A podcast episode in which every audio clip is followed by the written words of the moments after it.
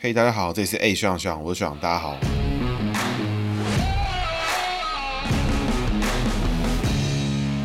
Hello，大家好，这里是 A 学长学长，我是学长，大家好，学长又回来了。今天呢，要讲的是李应元哦。那李应元呢，是我之前其实一直还蛮欣赏的政治人物。那不过呢，他在今年的十一月十一号，就是几天前，就是他过世了，那也是蛮可惜的。然后当时时任是泰国大使，然后因为病情严重，所以就回台湾养病。但是呢，就是几个月之后就过世，就相当的可惜了。李应元这样的角色过世呢，某种程度上面也是宣告这个时代真的是就是不断的演进啊。我们看他一心中就很像那个这个浴血任务的那里面，比如说什么阿诺啊、史特龙啊，各种各样布鲁斯威利，这这一代我们年轻的时候看到小朋友的时候看到是一个这种热血的。世代，这种充满了激情的时代，它慢慢的凋零，慢慢的老去，这种感觉，那其实看的是相当感伤了。那我们今天呢，就稍微介绍一下李应元，因为我相信呢，还蛮多听众其实就没有在关注李应元是谁，李应元在干嘛，然后他是什么样的角色，那他做过什么事情，那让学长就有点欣赏他。这样，那我们现在开始介绍他。李应元呢，是一九五三年出生哦。李应元的应呢，是应用的应，元是一元两元，就是一个元朝的元，就是元祖哎，这个元。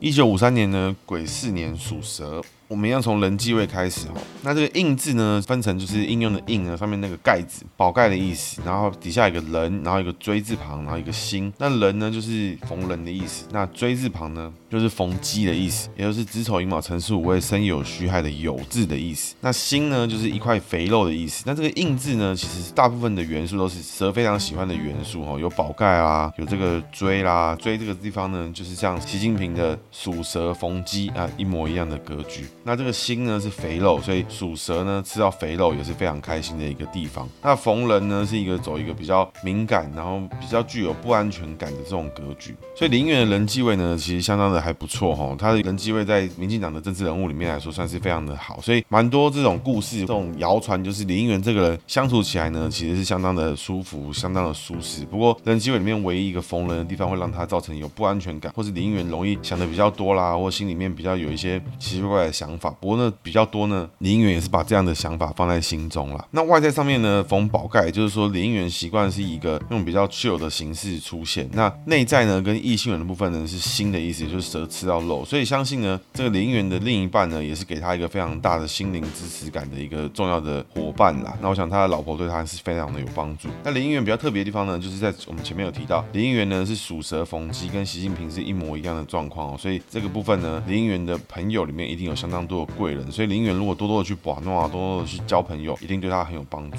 那接下来是这个元字，这个元字呢，其实还蛮多政治人物会使用，而且蛮多路人，蛮多路上的人，有时候大家都会选这个字。这元字呢，上面就是一个二，底下是一个那个像是注音符号的呃上撇角的意思。那撇脚本身是有蛇的意思，那二呢有牛的意思，同时呢又有两条蛇排在一起的意思。所以这个元字呢，给很多生肖来用，其实都不是很好用。但是呢，属蛇用已经算是问题最小的地方。那这个元字呢，我们从几个层面来来看，第一个从撇脚部分来看，它自从撇脚就是底下那个阿，也就是它财位的部分来看的话，这个阿呢走一个上克的格局，因为第一蛇是没有脚的，再就算有脚的动物，它也不能这样弯弯的，所以就是走一个上克，跟交叉脚是类似的格局。但是呢，属蛇逢这个阿本身它有这个阿这两撇本身就有蛇的形状在，所以呢，以蛇来讲，它财位呢其实是有好的地方，但是呢又带有上克的格局，会想的比较多，比较敏感的部分，跟它这个人继位里面印字的人字旁是走类似相似的格局。那这个元呢？上面那个二呢？二本身呢是属牛，是有牛的意思，因为第一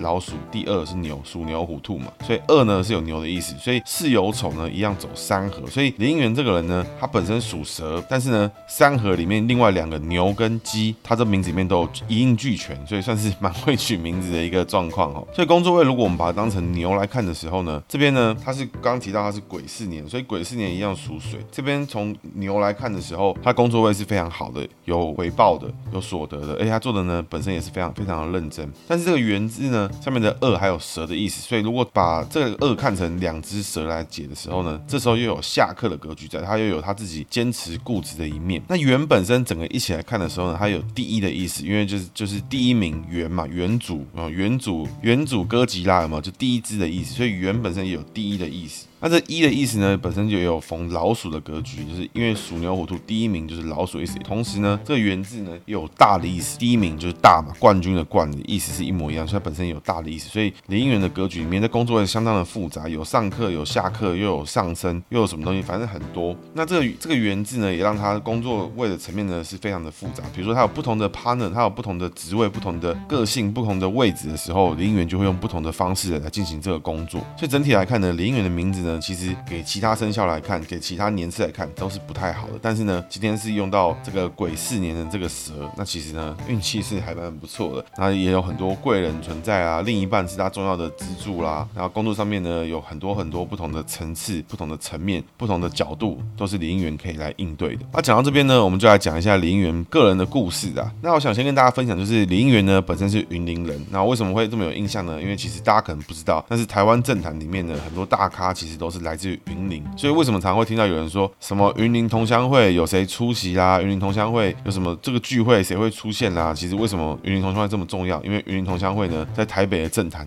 势力相当的庞大，一堆大咖全部都是云林人，像李应元本身就是云林人，然后李婉玉啦、刘建国啦，内阁里面也有很多人都是云林人。所以刚刚听起来好像没有很大咖哈，不只是在政治人物本身幕僚啊，或是整个议员啊，到处都是云林人，所以真的是很多云林人出现在政治圈里面。所以各位呢，千万不要觉得云林跟苗栗一样，就是一个比较偏乡、比较莫名其妙的地方。其实不是哈，云林人呢参与政治的程度是相当的高。像我们前几集提到的朱高正呢，他本身也是云林人。那我们来说一下李应元的这个出生背景，他的出生年次是一九五三年，就是大概民国四十二年的前后。这个民国四十二年的出生的时间，大概比陈水扁、谢长廷这些人略晚一些。所以在李应元的年纪里面，他的政治的启蒙时间主要是在这个当年的美丽岛事件，就是一九八零年前后的时候。那呢，我们从林林元的早期的生涯开始讲。李应元呢，前面提到他是台大工位系毕业，是陈其迈的学长。那他之后呢，考上研究所，然后因为研究所时期呢，就是有跑一些新闻啊，就参与了党外活动，就受到美丽岛事件影响呢，林元就开始投入这种反威权的运动了。在一九八零年的时候呢，他拿到了这个硕士学位，那个时候也是美丽岛事件结束后不久。那一九八零年呢，林元就出国去留学，然后在一九八一年的时候得到了哈佛大学医疗管理硕士。那一九八八年的时候，林元得到了这个北凯罗来纳的医疗经济学博士，然后之后在美国也有教过书，甚至拿过台湾大学的聘书。但是呢，林元在美国念书期间啊，就认识了洪泽胜跟郭贝红。郭贝红就是之前的那个这个民视董事长啊，什么等于说在当年呢，就有这么一批人，他们在国外就组建了这个台湾独立建国联盟啦，然后还有发行很多当时在海外发行的台湾的党外杂志。林元还当了全美台湾同乡会的总干事啊，然后所以在那个时候呢，就被国民党列入了黑名单，然后没办法回台湾。所以其实，在那那个年代呢，有非常多的台湾精英出国留学之后呢，就因为参与了党外活动，然后认同了民主思想之后，这个进而不认同当时在统治台湾的这种偏中国体系的政权，就是当时的国民党政府，就在海外就进行了这种民主的倡议啊什么的，就被国。民党政府列入黑名单，所以没办法回国。那这个故事呢，要跟大家分享一点，就是不久之前呢，其实柯文哲有讲过一句话，啊，那句话大家可能觉得没什么事情，大家嘻嘻哈哈当没事，就就是柯文哲说呢，很多搞台独的大佬呢，全家人都在美国，搞台独的人呢，都把小孩送去国外，自己在台湾搞台独，要台湾人去死。那这句话呢，我觉得就是充满了无知，而且充满了恶意。因为在当年呢，其实有非常多的人出国念书之后呢，哎，参加了一场活动，就被一些职业学生，像是马英九这样的人拍到照之后，他从此他再也没办法回到台湾。而在一九九几年李登辉上台之后，才把这个黑名单逐渐的取消。这些人呢，在当时就被迫要滞留在。美国自由在欧洲，在自由在各个地方没有办法回家，而且是永远的没有办法回家，而且你永远不知道什么时候你才有机会回到家。而且在那个年代呢，你没有网络，没有办法视讯，没有没有 Line，什么没有办法，就是说你想家了，你就打电话回家。在那个年代呢，你寄信回来，你的信搞不好都会被拆过，你打电报也会被拆过，哎，打电话呢也有也会有人监听，所以那个年代呢，你被列入黑名单之后，你就没办法回台湾，就跟你这个自己的家就断了关系。所以这个情况之下，你认为这些人就在国外？苦苦等着回台湾吗？这些人都还有自己的人生，所以他们就会自己开始生小孩啦，结婚生子成家啦。那小孩也要受教育，开始在那边长大了，也开始把国外当成家。但是这些人呢，还是心系着台湾有没有自由或或怎么样。所以为什么会有这么多台独大佬？他们的家人很多都在国外。因为他们 在最精华的时光被国民党限制不能回台湾，所以整个家都在台在美国。那有没有人迁回来？也有啊。有没有人的后代就在国外生长？也有啊。但是大家都心心念念的就是台湾这个地方。只有在当时这种完全没有参与、完全只有负责享受被争取来权益的人，才可以这么大方的讲出，就是说啊，搞台独的人都把自己小孩放在国外什么的，就这种事情是超级不负责任。就连最早期在推翻清朝、推翻满清的这些华侨，也都是很多在国外工作，在国外。养家糊口，所以为什么台湾中华民国整个体系里面，所有人都还是很重视华侨，所有人都还是很重视国外的台湾人，这就是一样的概念。因为国民党呢重视的是华侨，像什么侨委会啦，什么华侨的票啊，什么这些的这些人，但是呢，民进党重视的是当时在。不同的国家的，像是台美人啊，台美人就是在美国的台湾人，这种在美国其实都是非常强大的民间倡议组织的，像是蔡同龙去推动了什么发爬啊，就是海外台湾人什么，这都是台湾人在美国很强的这种民间组织。简单说，你也可以说它是地下的这种有外交能力的小大使馆的这种感觉啦。那所以李应元呢，当时就是在美国参与了这种台湾独立建国联盟，他就没有办法回到台湾。但是呢，在一九九零年的时候，在当时就有很多台湾独立建国联盟的人，就大量的想要闯关、偷渡、翻墙，想要拼回台湾，然后告诉大家说，这个黑名单是没办法阻止台湾人回家，是没办法阻止我们台湾人踏入自己的家门，是没有办法的。所以在当时呢，就有很多人用各种各式的方式偷渡回台湾之后，然后用各式各式各样的方法告诉大家。这个黑名单是没有道理的，是没有逻辑的。那李应元呢，就是其中之一。李应元在一九九零年的时候偷渡回台湾，同时呢，还在各大景点，包含台湾的中华民国总统府，还有什么中正纪念堂之类，就是在各个地方呢，就是都有宪兵把守的地方。那李应元就在那边装成观光客，四处的拍照，然后还投稿党外杂志。他这个嘲讽程度之高呢，简直是这个令人发指啊！就是嘲讽的极致。那现在听众可能都觉得说，拍个照有什么了不起？有什么有什么？投个党外杂志是怎么样？那换成现在的感觉呢，就是说，台湾现在没有政治犯嘛，几乎已经台湾没什么政治犯存在。假设是一个这种十大要犯好了，他可能对他可能是一个十大要犯。那这个人呢，不但警察抓不到他，他在海外犯罪，还偷渡回台湾，在台湾各个地方拍照，然后警察完全抓不到他。然后他拍完照，他还拍影片，他还拍 vlog，他还拍上上 YouTube 宣传。类似这种感觉啦，就是林元当时做的事情。那但是林元呢是政治犯，他就是政治理念呢跟台湾当局并不相符，所以林元呢因此就没办法回到家。所以林元就在那个时候，一九九零年偷渡回台湾，在各个地方拍照，然后借此呢嘲讽，然后也要争取海外台湾人。返乡的权益，李应元在台湾游荡逃窜了一整年，甚至呢还有跟谢长廷在立法院里面拍照。那一九九一年的时候呢，李应元才被逮捕，所以他在台湾流窜了大概一年多，还被关进土城看守所。那这个事后呢是经过刑法一百条的修正了，然后说主张台独者不再成为我们台湾的国家叛乱罪起诉的对象，所以一九九二年的时候，李应元呢才出狱，所以他大概被关了大概半年一年多的时间。所以我们这边讲到就是李应元海外精英归国。我有没有偷渡回台湾之后，到处的四处游走，然后拍照，然后嘲讽政府，然后争取返乡权。在一九九二年出狱，一九九五年的时候呢，林应元呢就当选了立法委员。所以这边呢，我们稍微回溯过来看一件事情，就是说，我们其实早期就有提到美岛事件。美岛事件呢，除了衍生出了后面一批美岛律师世代，像是陈水扁啊、苏贞昌、谢长廷这些人的从政之外，同时呢，他们还启蒙了另外很大一批人，他们是思想上的启蒙，但是这些人是精英，所以他们有的人出国啦，有人在海外进行。行了台湾独立建国联盟，所以美岛律师团某种程度上面是以体制内的形式进行这种改革，但是有这么一大批人就在海外是以独立建国联盟的方式，用这个体制外用论述的方式，用这种冲击当时的法治，比如说像是翻墙偷渡回台湾的这种方法来运作。所以各位可以看到一件事情，就是林元虽然跟大家很好，但是整个台湾政坛里面，如果你看到少一辈的里面有美丽岛世代，像施明德、许信良这些人，但是后面有一辈是平行发展的，就是美丽岛律师团以。以及海外的独立建国联盟，像蔡同龙啊什么这些，也是同样不同的体系出来，但是他们都是在同样的被子上面，就是大家都是心系台湾，希望台湾变成自由民主，然后更好的地方，但是用不同的形式进行。所以大家会发现这件事情，就是回过来看，你就发现哦，有些人明明是同梯，但为什么他们看起来很不熟？这种感觉，那是因为他们当年呢，整个政治的发展的路程是不同的。那李应元呢，在一九九五年当选了立法委员，他在一九九八年呢又连任，他在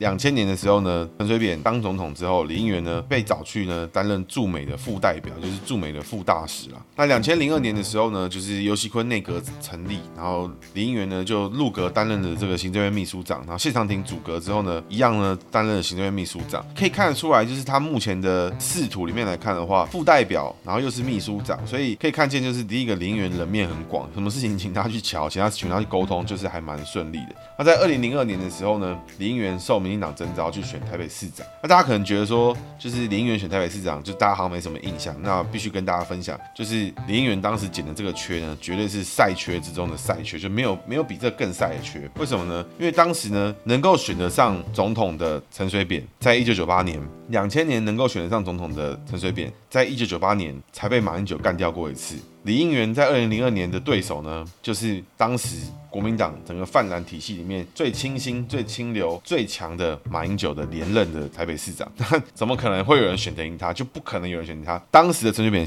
回过头来选台北市长，搞不好都还选不赢马英九了。所以在当时，所有人都知道那就是个赛缺。事实上，他选出来的结果呢，也一度成为了这个我们选举圈内，就是说李应援是民进党里面能拿到票最少的，就是那个程度了。不过这件事情在二零一八年就被姚文智刷新了，所以就是有点 QQ。但是呢。当时林应元是在环境最差的时刻，因为在那个时候呢，其实很多台湾人都还不觉得说有这个什么国族认同啊，是台湾人、中国人哪有差别啊，哪有这么多影响。但是对比到现在，我们就会觉得，如果一个中国风很重的人选中市长，我们会很不爽。那现在呢，以前呢就没有这种事情，所以在那个年代，林应元其实就是被打爆。那我记得很清楚，那时候大概是我大概国小还国中的时候，他的口号呢，我是超有印象的。但是他的证件其实我已经忘记了，但我记得就是大家我们的同学都很高兴，因为他那时候是说要让台北硬起来。台北人要让台北硬起来，然后这个跟我觉得它是有一点逻辑啊，因为我觉得硬起来有很多个诠释，但是诠释成很低级也可以，跟那个什么高斯博在台南选那个台南勃起经济勃起，那是完全不同的程度。就虽然差不多烂，但是我觉得让台北硬起来，因为它的硬是那个就是写英文的 I N 硬起来，所以我那时候对这件事情很有印象。然后他的证件呢，有讲到一件事情，就是说要取消限建筑高度的限制啊，然后迁移松山机场啦，然后中山区、松山区都可以受益，然后新建巨蛋什么首都科学园区的规划，其实这件事情很多都在成立了。但但是松山机场的迁移这件事情，我觉得像我是住在附近的人，我就觉得松山机场千万不要迁移，因为一迁移了，整个天空都会布满了很高的建筑，我觉得那超超级恶心。对，非常的不舒服。所以呢，李应元在二零零二年的时候就喊出了很多现在逐步在执行的政策，比如说新建巨蛋有没有？大巨蛋就快把柯文哲搞死了。首都科学园区的规划，南港软体园区、南港生技园区、内湖科学园区、士林北投那边也有科学园区，其实都有规划了很多东西啊。不过最怎么样，不管结论如何，李应元呢，他其实就是一个怎么讲，像是一个工具人的存在。为什么呢？因为从前面来看的话，他前面当立法委员，所以他有立法院的经验，后面呢去当行政院秘书长之后呢，又被拉出来选台北市长。其实他是很有机会，但是呢，他永远都是在时机最差的时候出来承担这件事情。如果他是一个爱惜羽毛的人的话，他其实很多时候他可以 say no，他就闪开这件事情。举例来说，他如果今天不是两千零二年跟马英九对干的话，他是两千零六年出来跟郝龙斌争取的话，其实他还大有可为，他还有大有机会，绝对不会是那么无助的变成一个民进党的下线。但是呢，李应元是一个蛮乐于承担的。那我这个这事情呢，其实，在后面好像陈其迈还是谁就有说过，就是李应元是民进党内的这个全能工具人，他几乎所有的事情，他只要入手之后，他就可以做的还蛮不错，包含像是有外交性质的副驻美副代表啦、行政院秘书长啦、台北市长候选人啦，甚至选举竞选总干事啊。另外，他之后呢，现在近期做的是这个泰国大使，然后他早期还有做过这个环保署的署长，还有这个劳委会的主委之类的角色，所以他其实角色的功能其实非常多性质。那这样的性质呢，对应到他的李应元的元字的多元性来讲，其实也是有符合的。因为这个元字以属蛇来看的话，它的性质非常的多，但是呢，坚持固执想很多，但是又逢贵人，就是一个共通的特性。那我觉得这就还蛮有意思。那我想跟大家分享一件最重要的事情，就是他在二零零四年的二月二十八日，就是二零零四年的二二八，当时呢，其实就是在连宋配对决陈水扁跟吕秀莲的连任时期的时候，李应元呢就喊出了一个。手牵手护台湾，然后我觉得超级强，这是台湾有史以来我觉得几乎没办法再重现的一个政治活动。那当时呢，大约号召了两百万个台湾民众参与，然后我在那个很小的时候，我也有去参与，然后我也在现场，我好像在台北，好像在东区还是什么哪边吧。那我们用牵手的方式呢，从基隆市和平岛。一路牵牵牵牵牵，全部人牵手牵到屏东县的加东乡。那当时呢，据说是有两百万的民众参与了。那民进党的当时的竞选总部是说，宣称有两百三十万人参加，那是青蓝的媒体估计只有一百九十万人参加。但是无论如何，都是超过一百五十万人，同时整个手是牵住彼此，然后从台湾头牵到台湾尾。那基本上到现在，前无古人后无来者，是台湾最强的政治运动之一。那我觉得这几乎没有对手了，但是这很强。那这边我跟大家分享一下，就其实当初呢，在有听过很多选举前辈就是讲说，这种都会区里面来讲，大家都不大家都不担心。但是呢，什么苗栗啊，那种那个云林啊这种地方，大家就怕的要死，因为很怕人。不够，所以当时其实李应元除了去 manage 这场活动之外，他还有从他云林的同乡会里面拉出很多人，在云林动员了一大堆人，到处把人载满整个这个比较宽阔的省道啊什么的。所以在台北当时我们就是会发现，就是一公尺搞不好要塞了一两个人，但是在云林那边可能大家手要伸得很长。但不过我觉得那个活动整个就拉起民进党当时选举连任的这种气势，那我觉得真的是非常的强。那这件事情只要提出来，谁提出来谁倒霉啊？因为提出来了做不到或做的很拍垮，就会对选举有很大的重伤。但你成功了，你就是这个成就历史。但是呢，李应元就是跳出来承担，所以李应元真的是一个非常勇于承担这种莫名其妙任务的人啦。所以呢，整体我们现在回顾过来看的话，他真的参与选举的，就是从一九九五年开始选立法委员，两千零二年选台北市市长之后呢，就不太参与选举，因为他之后就是直接有派任官职，比如说行政院秘书长转任劳委会主委啦，然后之后担任云林县的副县长啦，然后蔡英文也曾经征召过。李应元去当民进党秘书长，不过当时他最后是选择就是去云林当副县长。所以故事现在已经来到两千零八年，就是政权再次轮替，由马英九担任总统的时候，在二零一二年的选举的时候，李应元呢就当选了不分区立法委员了。所以在那个时候，其实他也没有参与直接的选举，直接区域的这一对一的对决，他是以不分区的名单里面成功的就是当了立法委员。那接下来呢，就是我跟他有亲身经历过的这个。时间就是在二零一四年的时候，李应元参与了这个柯文哲的竞选团队了，然后负责呢就是去桥去协调民进党跟柯文哲团队的这个关系啊。那我印象很深刻，因为当时其实我们整个体系里面，我在我在的部门其实跟李应元的部门是有一点点的不对盘，因为李应元本身就我的理解来说，应该是比较偏谢系的成分比较多，所以在当时谢系里面在竞选团队里面也负责一部分的事情。我们当时我在的部门跟他们部门角色有些地方是有一点重复，所以当时有一点。不是的，不是这么融洽。不过我对林元就是一直都很欣赏，因为在他选举的时候，我很小很小就跑去过他的竞选总部啦什么的，就也是很欣赏他。然后，但是他一直都是这个政治上面的成就，一直好像是那种高不成低不就的感觉。不过呢，还是非常欣赏他，因为他本人真的是帅帅的，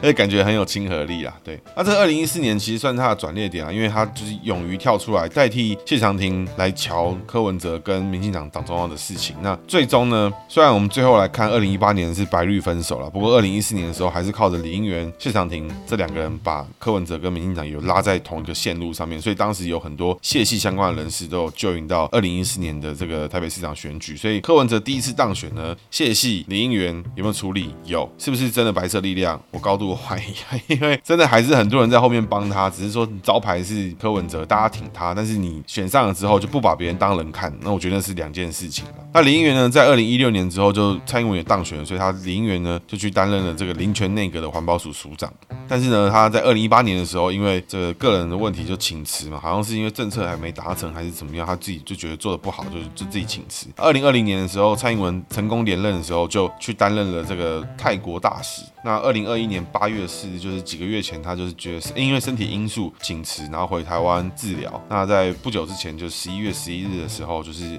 二零二一年的双十一，你的姻缘就是身体就不适，然后就往生过世。所以其实是一个。精彩多彩多姿的人生啦，而且他真的是一个非常认真，而且大家看都会觉得说他好像当一些还蛮爽的爽缺哦，就不是很需要承担责任，什么副县长啦、秘书长啦，然后什么竞选总干事啦、总平台秘书长啦什么的。但是各位要知道，这样的角色啊，必须要所有人都喜欢他，所有人都愿意跟他谈，他也要有能力去 leverage 这些人，跟 leverage 这些。桥梁，这个合作才走得下去。不会说一天到晚就跟民众党一样，没做什么事情就是一翻两瞪眼，大家都准备要开干。不会像国民党这些人，什么事情都没得谈，什么事情都一定要弄到很臭，什么事情都都搞不起来，什么事情都没都没什么好说的，就是要弄到崩盘为止。所以要能够做这样的承担的角色，要能够担起沟通的桥梁，其实非常困难，必须要双方都喜欢你，双方都愿意跟你谈，你才有办法往下走得下去。那我觉得这也是李应元非常这个发挥他姓名好的地方啊，就是里面逢贵人啊，